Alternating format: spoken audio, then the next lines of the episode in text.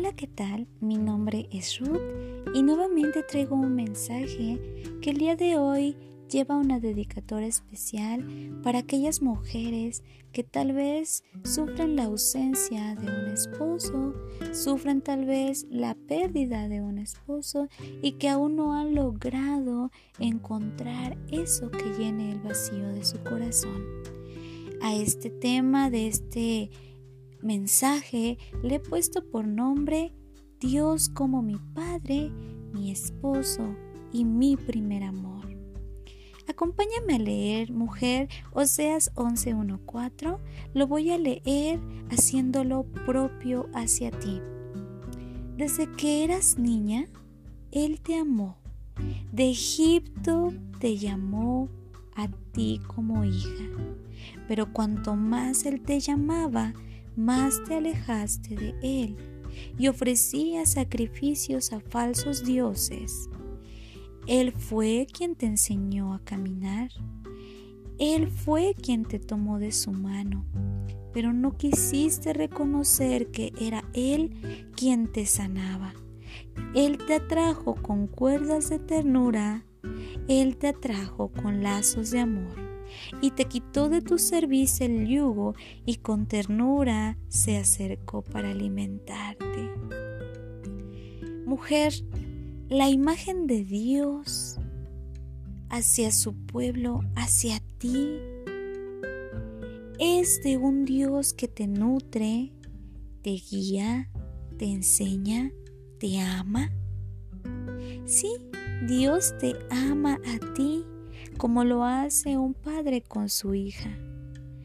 Debes optar por crecer en gracia y poder de la mano de Dios vencer todo lo que venga por delante. Él es tu Padre Celestial. Los placeres de la vida son pasajeros y solamente te alejan de su protección y su guía. Él hace referencia a unas cuerdas de ternura estas cuerdas representan esa ayuda que te ayuda a levantar tu pesado yugo con el fin de que Dios te levante y te acerque aquí junto a sus mejillas con tanto amor para decirte, tú eres mi hija. Dios te muestra en su palabra con cuidado y ternura que Él te ama. Jeremías 2.33 dice que en ocasiones nosotras buscamos el amor en las personas equivocadas, pero Dios tiene el poder de llenar ese vacío de tu corazón y satisfacer todas tus necesidades. Pero, ¿tú crees que te hace falta un esposo? A lo largo de las escrituras Dios se compara con un tierno esposo, un novio jubiloso que se interesa por su pueblo, por su esposa, su amada. Cuando nuestros ojos los fijamos en cosas que no son su voluntad, Dios como nuestro esposo se enfurece con justa razón. Dios tiene un amor celoso por nosotras. En Éxodo 25 te dice, no te inclines ni honres a cosas que no sea yo, porque yo soy Jehová tu Dios, fuerte, celoso, que he visitado la maldad de tus padres sobre tus hijos hasta la tercera y cuarta generación de los que me aborrecen. En Éxodo 34, 14 te dice, porque no te hace inclinar a nadie, a ningún Dios, pues Jehová, cuyo nombre es celoso, Dios celoso es. Y en Zacarías 8:2 te dice, así ha dicho Jehová de los ejércitos, lee a con gran celo y con gran ira lo lee. Cuando tu mujer ignoras a tu amado, y coqueteas con el mundo y haces que alguien más ocupe ese lugar de tu primer amor, lastimas y decepcionas a tu esposo celestial. Dios es Dios justo, Dios celoso, el Dios que te ama con gran amor. Tu Dios, tu esposo, desea que tu vida sea para Él. Tú te estás preparando para unirte con tu esposo celestial. Isaías 62.5 te dice que como un novio que se regocija con su novia, así Dios se regocija por ti.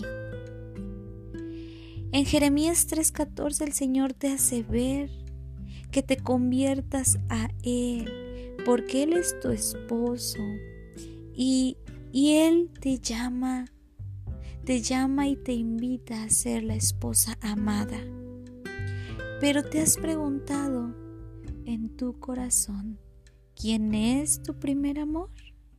Jeremías 2.2 te dice, Ve y proclama a oídos de Jerusalén que así dice el Señor. Recuerda al amor de tu juventud, tu cariño de novia cuando le seguías por el desierto y por tierras no cultivadas. Si tú recuerdas, mujer, en esos momentos de angustia, en esos momentos en donde nadie estuvo contigo. Dios estuvo ahí para ti en todo momento y es por su amor y su gracia que hasta el día de hoy sigues aquí.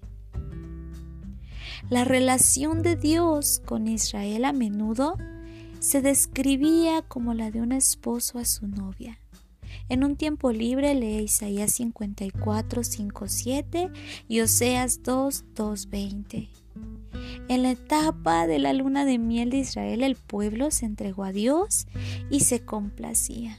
Asimismo Dios quiere enamorarte, que te complazcas en Él al relacionarse con los pueblos que no conocían de Dios, con gente malvada, Israel desviaba sus ojos de Dios y ya no estaba con él. Asimismo, cuando tú desvías tu mirada hacia el amor de alguien más o desvías tu mirada hacia otras situaciones, estás dejando de lado aquel que es tu primer amor. Dios instruyó a Jeremías para que le llamara al pueblo a volver a su relación de amor con Dios. Asimismo, Dios te invita el día de hoy a que recuperes esa relación que estaba casi perdida. Apocalipsis 2.4 nos dice, pero tengo contra ti que has dejado a tu primer amor. Dios en este versículo muestra que debes restaurar tu relación con Él. Las tentaciones de seguir los caminos que la sociedad te pondrá tal vez te desafíen, pero al igual que los israelitas, tienes que regresar a casa con tu Dios.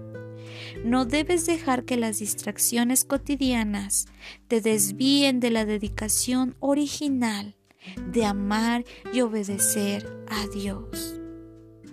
Pero ¿Cómo harás para reavivar el primer amor con Dios? Es muy sencillo, mujer. Toma un tiempo, siéntate y medita cómo fue que te alejaste de Dios, cómo fue que llegaste a esa situación tan baja que ahora no tiene cómo saciarse.